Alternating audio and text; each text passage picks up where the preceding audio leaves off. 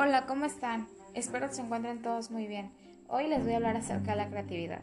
La creatividad es un proceso dinámico, una fuerza viva y cambiante del ser humano, es decir, es el motor del desarrollo personal y siempre ha sido la base de progreso de toda cultura. La creatividad es un elemento indispensable de todo ser humano. Gracias a ello se ha evolucionado y se han desarrollado la sociedad, los individuos y las organizaciones. Una persona creativa busca tener ideas originales de mayor alcance dentro del contexto a desarrollar. Pretende lo impactante, considera los diferentes puntos de vista, evalúa y analiza en una perspectiva más amplia, así como también acepta ideas u opiniones. El desarrollo de estos niveles es influido por dos tipos de pensamiento, el lineal y el lateral. El primero nos provee de un proceso lógico a través de una metodología tradicional, mientras que el segundo implica desorganizar una secuencia lógica y llegar a una solución partiendo desde otro ángulo. Ambos son igualmente necesarios en la dinámica de la creatividad, ya que con el pensamiento lateral creamos las ideas, mientras que con el lineal las desarrollamos, seleccionamos, analizamos y utilizamos. Podríamos decir que una de las principales ideas para desarrollar la creatividad es la conocida lluvia de ideas, la cual nos permite partir de la nada y al externar pensamientos al azar genera ideas polarizadas que nos llevan a tener claridad en los objetivos que se tengan. Definir creatividad no es sencillo, pero los diferentes conceptos nos ayudan a concluir que la creatividad es un proceso continuo que permite transformar una realidad.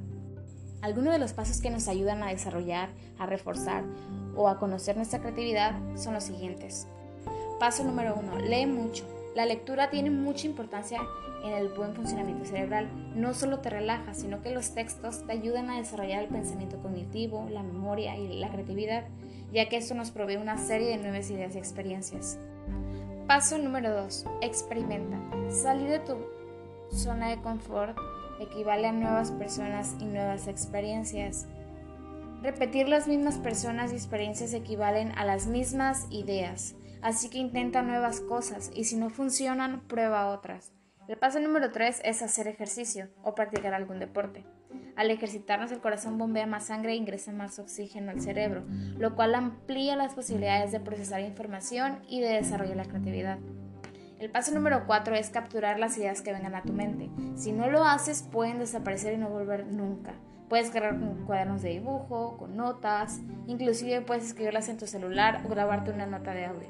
El paso número 5 es soñar de día. Relájate, cierra los ojos, no edites tus pensamientos, respira hondo y profundo y deja que tu mente fluya libremente. El paso número 6 es creer en tu creatividad. Los psicólogos han examinado las características de las personas creativas y todos han demostrado tener un denominador común, el cual es su actitud. Ten fe en tus habilidades y créetela. Eres creativo. El paso número 7 es superar tu miedo al fracaso. Para experimentar hace falta superar nuestros miedos. La creatividad se alimenta de nuestra capacidad para sorprendernos, entusiasmarnos y adentrarnos como niños en el mundo desconocido.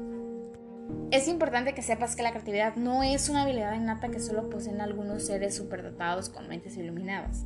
Todos somos creativos y podemos ser brillantes, solo es cuestión de entrenamiento. Como en cualquier otra disciplina, quien más se entrena, mejores resultados obtiene. Así que entierra ese prejuicio de yo no soy creativo, de nunca tengo buenas ideas y déjate de excusas, sale de tu zona de confort, practica alguna de esas técnicas y verás cómo te sorprende tu propia capacidad de generar soluciones a los diferentes problemas. Eso sí, no esperes sentado con la mirada perdida en el horizonte a que tu musa inspiradora te toque el hombro y te susurre cosas brillantes al oído, como decía Picasso, cuando llegue la inspiración que me encuentre trabajando. Las ideas inusuales suponen esfuerzos inusuales, así que ponte en marcha y trabaja duro.